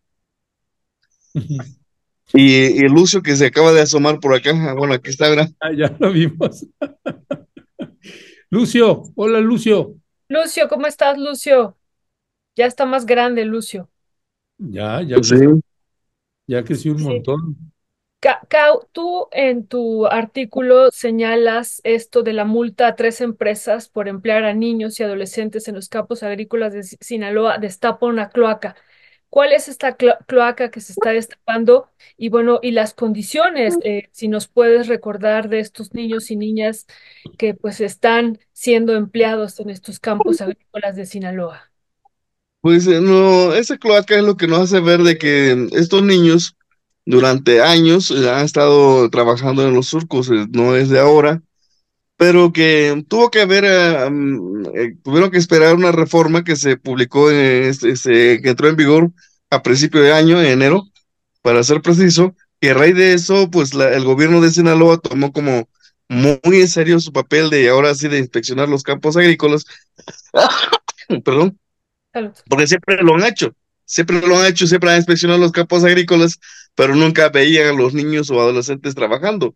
Eh, sin embargo, pues ahora que ya eh, con esta nueva reforma, ya pudieron eh, darse cuenta de que los campos agrícolas, este, la familia trabaja este, completa, desde los papás hasta los hijos, y los más pequeños cuidando a los bebés para que puedan trabajar.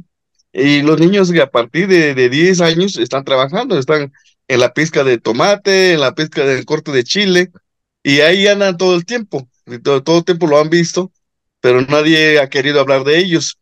Eh, la única vez que se puso en la agenda nacional y que fue una, una propuesta de jornaleros y jornaleras de, de San Quintín era de que eh, en aquel movimiento, no sé si ustedes se acuerdan, del 17 de marzo de, mil, eh, de, 2015, cuando los eh, jornaleros plantearon que los, los niños y adolescentes a las escuelas y que los adultos estuvieran trabajando en los surcos.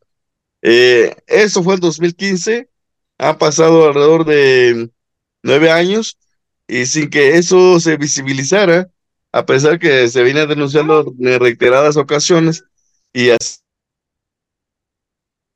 Uy, se fue tu micrófono. Se silenció, se silenció, ¿verdad? Silenció el micrófono, Cau. ¿Ya está otra vez? Ya. ya. Ajá. entonces tuvieron que pasar estos años después para poder eh, empezar a revisar qué está pasando en los campos agrícolas. Entonces, ese es un problema que está pasando y que nadie quiere ver.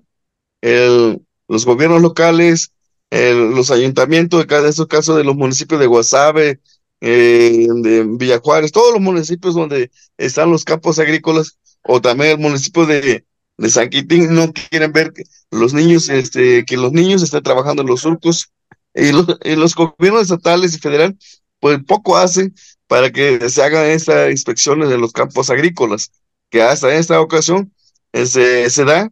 Y... se, volvió a silenciar. ya se recuperó, es que me está entrando la llamada y le pongo ah. ese pausa por eso. Entonces, ese es la, poco a, grande rasgo de lo que está pasando ahora en los campos agrícolas. Y lo que vemos es que por qué esos niños se van a, trabajar como, como jornaleros. Por ejemplo, el caso de la montaña, desde hace dos años, eh, las comunidades vienen reclamando, eh, pidiendo que les manden maestros y no ha llegado los maestros a esas comunidades. Y Tlachinola justo hizo una, documentó de que alrededor de tres mil, más de tres mil niños y niñas se fueron a los, campos, a los campos agrícolas y son justo de las comunidades donde no hay maestros. Entonces, el problema no es tanto de los de los campos agrícolas de receptores, sino que también de los campos agrícolas de los perdón, de los estados expulsores de esos jornaleros que no tienen un programa adecuado para atender a estos niños y niñas para que no se vayan a los campos agrícolas.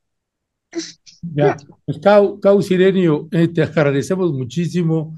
Hay ya gente que está escribiendo de que te manda muchos saludos, que te extrañaba y señalan también que hay alguien que dice, yo quería ponerle a mi hijo Lucio, pero mi esposa no me dejó, ya se está quejando. Ahí, este, pues hay, hay comentarios de todo tipo, eh, pero pues uno siempre aprecia y agradece que se ponga la mirada en este tipo de temas, como el caso de los jornaleros, y acá más a detalle las niñas y niños y empresas que abusan precisamente de la condición de estos compañeros y compañeras. Cau Sirenio, te agradecemos muchísimo que nos hayas tomado la llamada. Te mandamos un fuerte abrazo, Cau, y seguimos al habla. Abrazo, Ernesto, Violetas, aquí estamos. Y acá también Lucio se despide. Abrazo, Lucio, abrazo, Cau. Muchísimas gracias. Adiós, Lucio. Hasta luego, Lucio. bueno, gracias. Pues Cau, Sirenio, además esta parte, eh, Violeta, que pues siempre uno eh, puede apreciar, eh, donde también pues el padre asume la responsabilidad del cuidado de los niños y las niñas, de sus hijos, y no solamente la madre Violeta. Sí, Ernesto, pues toda una lección aquí nos está dando desde hace ya varios meses Cao, Sirenio y Lucio, Lucio ahí que andan pues como mancuerna y también los hemos visto ahí por tierra adentro también juntos o juntitos eh, siempre.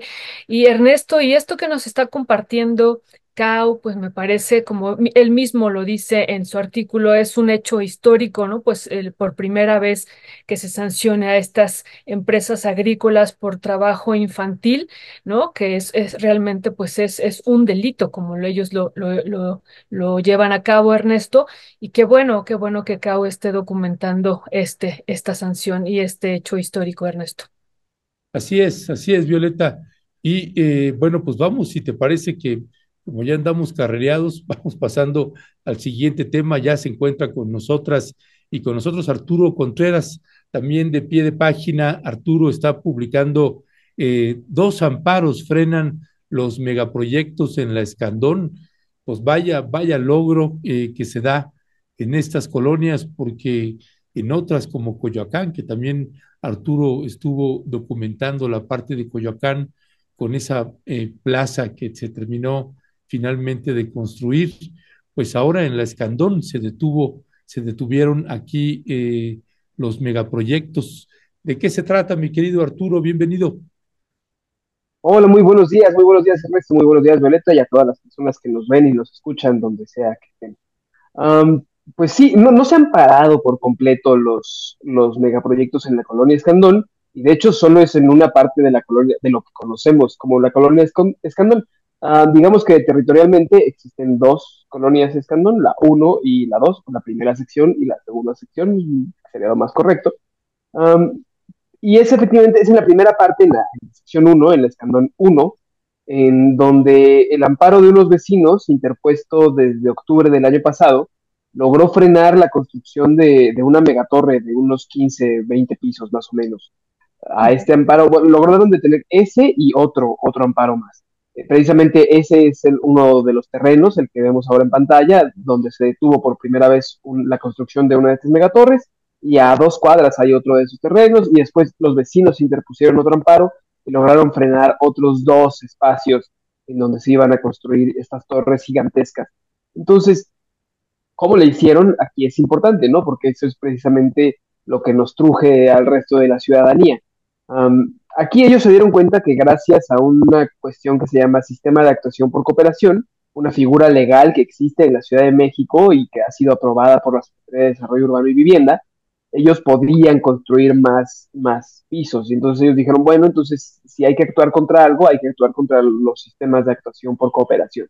¿Qué son estos sistemas de cooperación? Antes de que nos vayamos más de frente, pues es un sistema en el cual pues una constructora dice, yo aquí quiero construir 15, 20 pisos, ¿no? Los que sean, pero la normatividad de las normas de uso de suelo no permiten más que cuatro o cinco pisos. Entonces, ¿cómo le hago? Bueno, pues voy con la CEDUBI y, y me suscribo a uno de sus sistemas de actuación por cooperación, SAC, y entonces yo les tengo que pagar una lana extra y para que ellos me dejen construir más pisos. Yo no sé si esto de pagar para que nos den permisos de construcción a ustedes les suene algo como a lo que hacía el PAN en la Benito Juárez, ¿no? Como ellos pagaban en especie, pagaban con departamentos, aquí pagan con dinero y ese dinero se va a un fideicomiso. La cuestión es que cuando entra en ese fideicomiso, pues ya no se puede rastrear ni para dónde va, ni para dónde fue, ni para qué se usó, ¿no? Porque, como sabemos, muchos fideicomisos son muy turbios, son muy poco transparentes, muy opacos. Entonces, ¿qué hicieron los vecinos? Pues decir, ¿saben qué? Estos sistemas de actuación por cooperación a mí no me sirven, nos queremos amparar. Pero bueno, a ver, todavía sobre los sistemas. si ustedes ubican el famosísimo Parque de la Mexicana, ahí en Santa Fe, uno se da cuenta que del lado, me parece que es poniente del parque, tienen unas torres gigantescas, ¿no? Amurallando casi casi el, parque de la Mexicana. Y si uno, bueno, pues ¿cómo les dieron los permisos para hacer esos esas, esas, torres gigantescas? Lo que hicieron los desarrolladores fue decir, bueno, yo voy a invertir tantísimo dinero en esas torres, pero además de en esas torres lo puedo invertir también en el parque. Entonces el parque sería un beneficio tanto para la gente que vive aquí, va a vivir aquí, o por la gente que se traslada por aquí. Entonces va a ser bueno para la ciudadanía y entonces como voy a hacer algo bueno por la ciudad, voy a construir ah, infraestructura, pues entonces tu gobierno déjame construir pisos de más. ¿No? Y entonces este, estos sistemas de actuación por cooperación no solo se han, se han usado en, en, la mexicana, ¿no? O lo que, lo que se está pasando en el Escandón, que se conoce como el sistema de actuación por cooperación de Tacubaya, el SAC Tacubaya, sino también, por ejemplo, en colonias como Las Granadas, o lo que los desarrolladores inmobiliarios llaman el nuevo Polanco, ¿no? así le dicen a, la, colonia Granada, a las, Granadas y a las Nuevas Granadas, ¿no? a la colonia Granada y Nueva, Nueva Granada le dicen el nuevo Polanco, y ahí se dedicaron a construir rascacielos de 20, 25 pisos, ¿no? Sin que nadie dijera nada.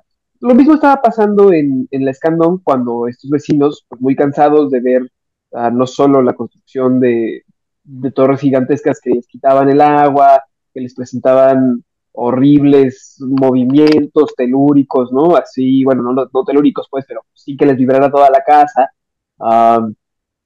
el ruidero de estar soportando la construcción y todo lo que esto implica, pues dijeron basta, basta porque nos van a arruinar la, vida de barrio que tenemos, nos van a gentrificar, nos van a expulsar, expulsar de estas colonias, y no vamos a poder seguir viviendo aquí. Entonces, nos vamos a amparar, se ampararon, lograron ampararse, y entonces ahora están tramitando un amparo para que toda la colonia esté comprendida dentro de este sistema de actuación por cooperación, ¿no? Y que se suspendan los, los sistemas de actuación por cooperación, al menos en lo que se resuelve el amparo, para decir si estas construcciones afectan o no afectan el derecho a la cultura barrial y al agua de los vecinos.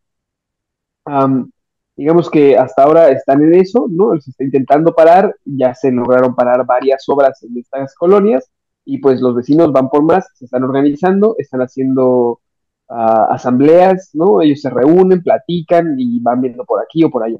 Es, es curioso porque justamente ahorita que... Tu micrófono se silenció. Te silenciaste. Está silenciado, Arturo.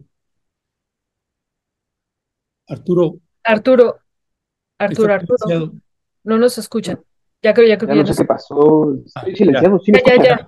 Ya, ya. Salió una nota de Quiere que. Ya, ya te escuchamos otra vez. Ya, ya, se silenció. No, no, pero ¿me escuchan?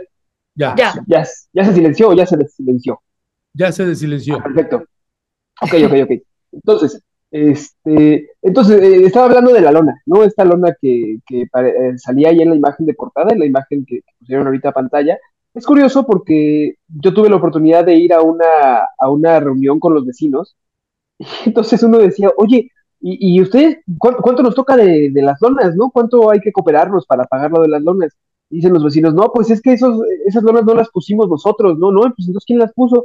No, pues que la delegación y todos los vecinos muy contrariados dicen, ¿cómo que la delegación? No, si la delegación es la que no nos quiere recibir y la que no quiere parar precisamente los sistemas de actuación por cooperación, la, la, que no quiere parar estas obras, ¿no? Entonces, eh, ahí como que los vecinos empezaron a, a, ver raro porque dijeron, a ver, nosotros nos amparamos, el amparo nos concedió una suspensión a, a las obras. Entonces, el que tiene que encargarse de poner los sellos de clausura, de que ya no pueden trabajar, es la delegación. Sin embargo, ¿E-, ¿esa es, alcaldía Cuauhtémoc o cuál es? No, es Miguel Hidalgo ya. Miguel Hidalgo. Tabe. Ah. Le, corresponde al alcalde Tabe. Sí, ah. digamos que esa parte del escándalo está en Miguel Hidalgo. Ah, cruzando Benjamín Franklin, que es la avenida que colinda al norte con la colonia Escandón, ya es Cuauhtémoc porque empieza la Condesa.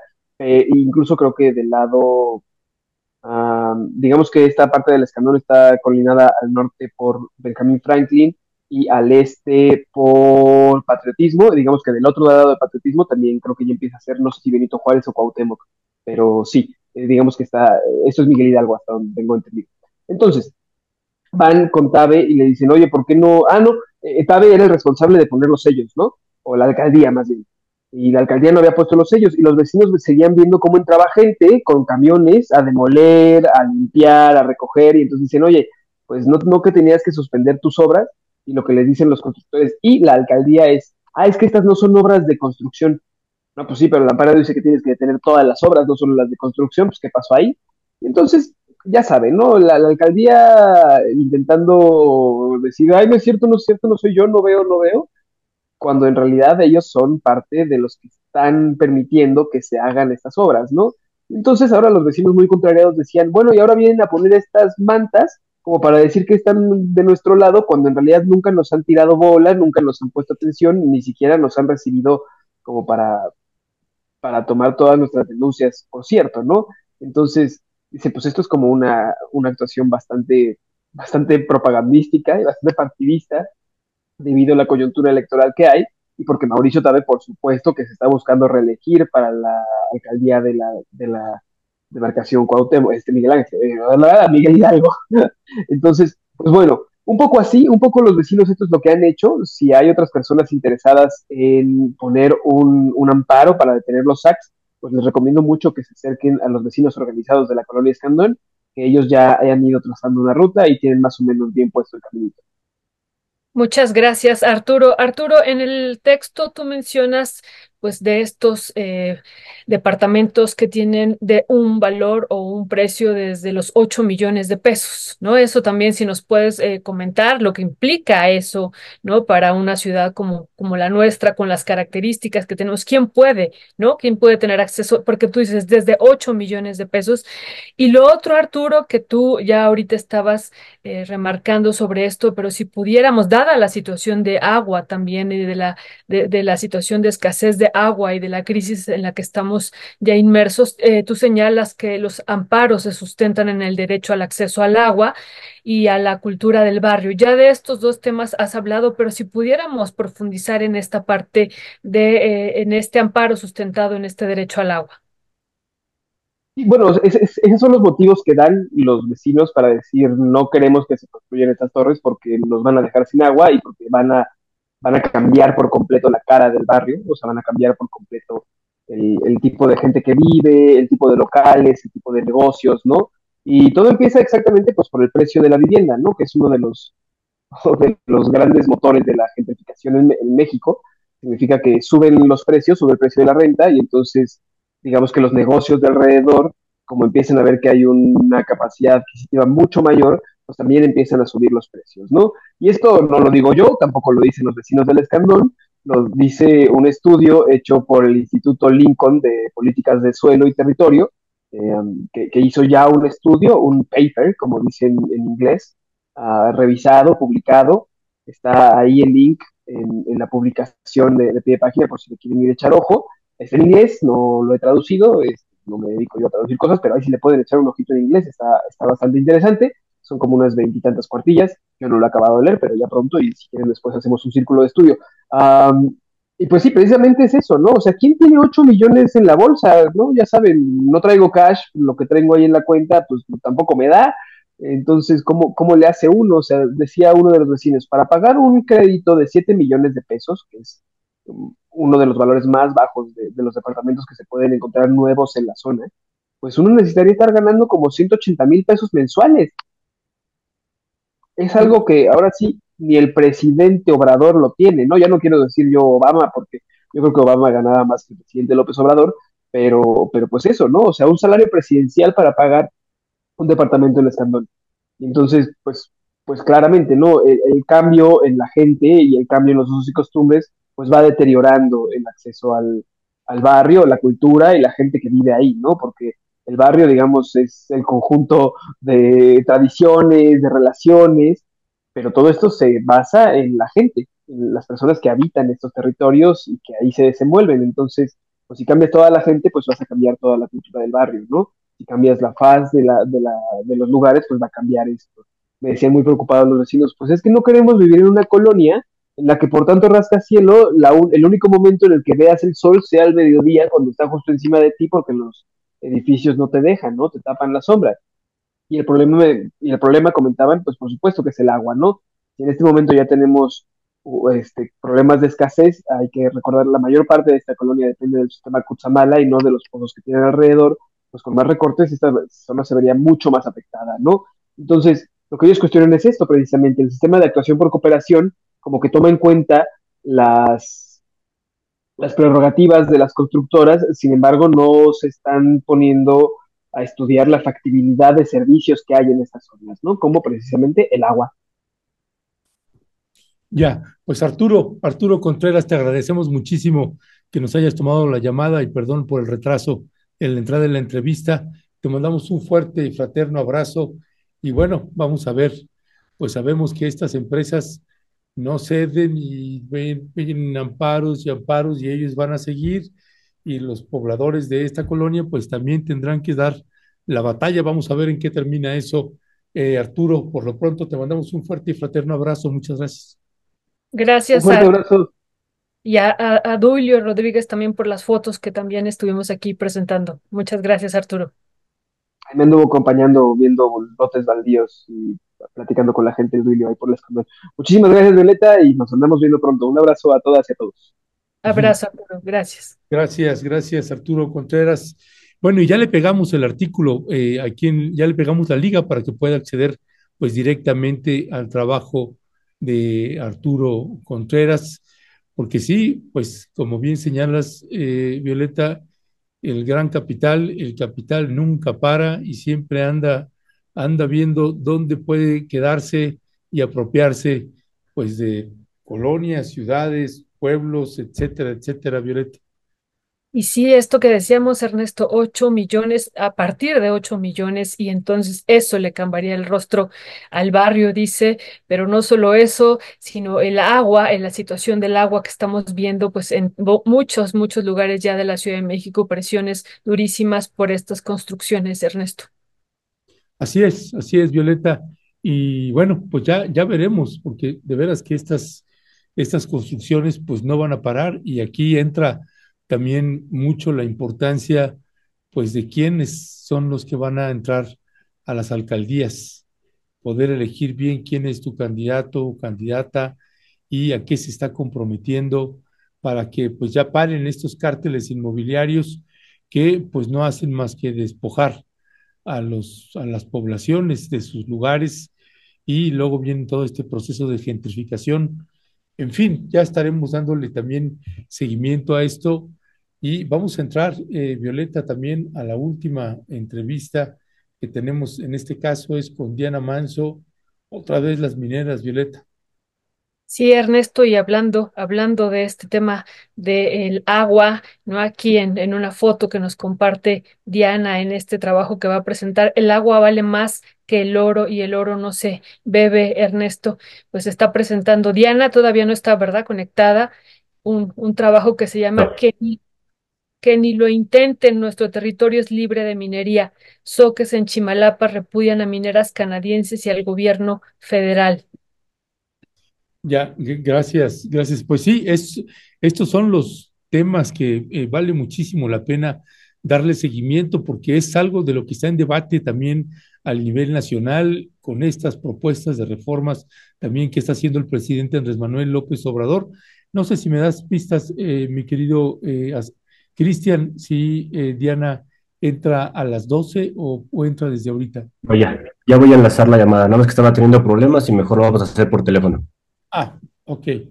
Va a ser un enlace telefónico, pero como bien señalas, eh, eh, Violeta, que ni lo intenten, nuestro territorio es libre de minería. Soques de Chimalapas repudian a minera canadiense y al gobierno federal. Ya está la llamada. Y es otra vez, Violeta, minera, minera canadiense. Sí, así es, así es, Ernesto. No sé si ya está. Diana, muy buenos días, ¿nos escuchas? Buenos días. Bueno. Eso, ya te escuchamos, Diana, buenos días. ¿Qué tal? Buenos días, sus órdenes. ¿Cómo estamos? Buenos días. Buenos días, buenos días, Diana. Diana, pues otra vez, otra vez, Diana, las mineras canadienses, pero acá están enfrentando afortunadamente pues una resistencia importante de los soques de los chimalapas, eh, pues que están rechazando a la minera canadiense y también se están oponiendo pues, al gobierno federal. ¿Qué decía al respecto, Diana? Pues bueno, eso te lo comento precisamente que los soques, los comuneros soques, nos informaron precisamente que, pues con una frase así directa que dice que ni lo intente, nuestro territorio es libre de minería, le dicen los comuneros soques al gobierno federal y a la empresa minera canadiense Minauron Gold, tras un anuncio público de querer explotar ese territorio ubicado aquí en el istmo de Tehuantepec. Los comuneros insistieron que su territorio ha sido pues declarado por las asambleas comunitarias integradas como libre de minería, por lo que no permitirá ningún estudio de exploración ni explotación en sus tierras agrarias. Y es que a través de su portal oficial, la canadiense reveló que está en negociaciones con el gobierno federal para obtener un permiso de perforación en las tierras de los Chimalapas, pero los comuneros, los comuneros lo rechazaron de inmediato. El proyecto de Minauro Ungol pretende explorar agresivamente dos lotes que suman 6.409 hectáreas de bienes comunales para extraer minerales como oro y plata en estas zonas soques ubicadas en la al norte, al oriente del istmo de Tehuantepec. Noé Solano, platicamos con él, es un comunero que reveló que desde hace 20 años la canadiense añora su territorio, pero le han insistido que no está en venta ni tampoco permitirán que una empresa la explore.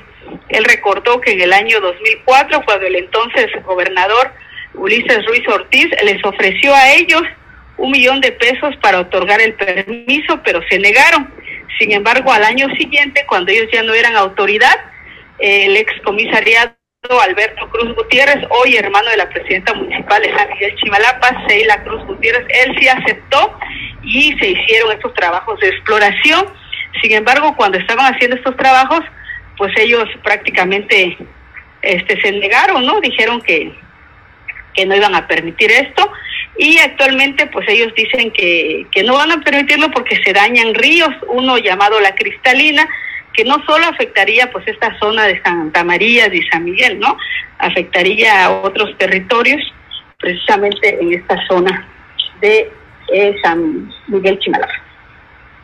Muchas gracias, eh, Diana. Diana, vemos que esta es una concesión que se entregó en el año 2016, o sea, esta concesión se entregó pues eh, ya hace algunos años, pero por lo que entiendo en la publicación de la nota, la manifestación de impacto ambiental está en curso. O sea, es decir, todavía no acaba el proceso. Y eso, Diana, no sé si abriría la posibilidad, aunque la concesión se entregó antes de hacer la manifestación de impacto ambiental y está en proceso, eh, entraría entonces en vigor esta ley de minería y de acuerdo a la nueva ley de minería, hasta que la comunidad otorgue el consentimiento, pues se podría realizar este proceso de extracción minera. Eso, Diana, lo han discutido y pues lo se supone que sería hasta ese entonces. Pues se supone, Violeta, que sería hasta ese entonces, ¿no? Pero a pesar de que la ley de minería es empresa, pues al anunciar que está precisamente en negociaciones, pues eso impide realmente avances, ¿no? Para poder tener una respuesta. Ya, este, pues. Bueno. bueno, ¿nos escuchas, Diana? Sí, sí, sí, es que estoy casi a punto de entrar al evento del rompeolas y creo que hay un poco de mala señal acá. Bueno, pues Diana, Diana Manso, te dejamos, te, te agradecemos mucho que nos hayas tomado la llamada y bueno, ahí luego a ver si pues mañana te podemos entrevistar este evento de las de las rompeolas. Hoy lo anunció el presidente Andrés Manuel López Obrador en la conferencia matutina, pues se ve que será un, un evento importante, así que mañana igual te damos guerra nuevamente, Diana. Claro que sí, mañana nos saludamos. Gracias, buen día. Abrazo, Diana, gracias. Gracias. Pues sí, la, la, la se escucha ya en la corredera nuestra querida Diana Manso. Pues Violeta, estamos, estamos llegando al final de esta emisión. Eh, hoy lunes 26 de febrero. Violeta, ahora sí que, eh, pues sí, un, pues muchos temas por abordar, muchos temas por abordar, pero pues mañana estaremos dando eh, continuidad a esto, Violeta. Sí, y a ver si Diana mañana nos puede ampliar sobre esta nota también y que sería interesante, pues eh, dado que no se ha acabado el proceso, porque suponemos que esta empresa canadiense está diciendo me entregaron la concesión previo a la entrada en vigor de esta ley minera, pero el proceso sigue abierto porque no hay una manifestación de impacto ambiental. Lo que decimos, Ernesto, ¿no? En este país es increíble, se entregaban primero las concesiones y después se hacía la manifestación de impacto ambiental y esto lo vuelve a comprobar, ¿no? Y bueno, con la nueva ley de minería se tendría que hacer la manifestación de impacto ambiental, la manifestación de impacto social y tendría que haber una consulta y no solamente la consulta, sino la, las comunidades tendrían que dar el consentimiento para que esto pudiera ocurrir. Es decir, este, dado que está abierto el proceso, esto podría aplicar en esta zona de soque de los Chimalapas, Ernesto. Así es, Violeta, y es otra vez estas empresas mineras que de verdad son eh, pues unos tiburones, ¿no? Que están a la casa de todo, les importa pues un poco más allá de nada la condición de vida de campesinos, de hombres y mujeres indígenas que están, como siempre, Violeta, pues ellas y ellos son los que han estado defendiendo nuestros territorios. Sí, Ernesto, pues ojalá y mañana también nos pueda comentar sobre esto, a, abundar más y sobre lo del rompeolas, Ernesto. Así es, así es, Violeta. Pues con esto llegamos al final. Muchísimas gracias por acompañarnos en esta emisión. Esperamos que le haya gustado también la mesa y que se haya divertido ahí con los debates y demás. Créanos que nosotros no tenemos más que celebrar eso, que podamos colocar ángulos y miradas en el marco de, nuestras independencias y que finalmente sea útil para que usted se forme su propio criterio de las realidades que luego vivimos en el país, Violeta. Sí, Ernesto, pues seguiremos discutiendo esto, esto que pues sigue siendo un tema durísimo. No sé cuántos millones de pesos o de dólares, Ernesto, pues ahorita aquí en lo que seguimos en el programa, pues se vuelve a colocar, ¿no? Número tendencia número uno, narco presidente AMLO 08, número dos, narco presidente AMLO 08, número tres, narco dictador AMLO, número cuatro, narco eh, candidata Claudia y así Ernesto, ¿no? Eh, eh, colocándolas en las cuatro primeras posiciones y lo vemos así permanentemente desde hace varios días, Ernesto. Así es que pues seguiremos discutiendo esto y, y viendo, ¿no? sería interesante saber cuántos millones de pesos, insistimos, de dólares implica colocar estas tendencias, las cuatro primeras, Ernesto, de manera permanente.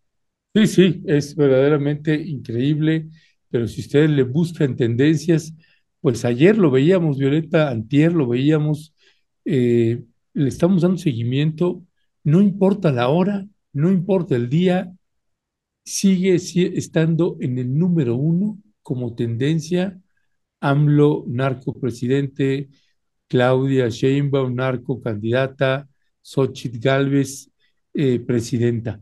Esa es la, esas son las campañas y eso que todavía no inicia oficialmente, así que pues agarrarse, agarrarse confesados, porque vienen, se va a intensiar esto, ya veremos qué es lo que sucede.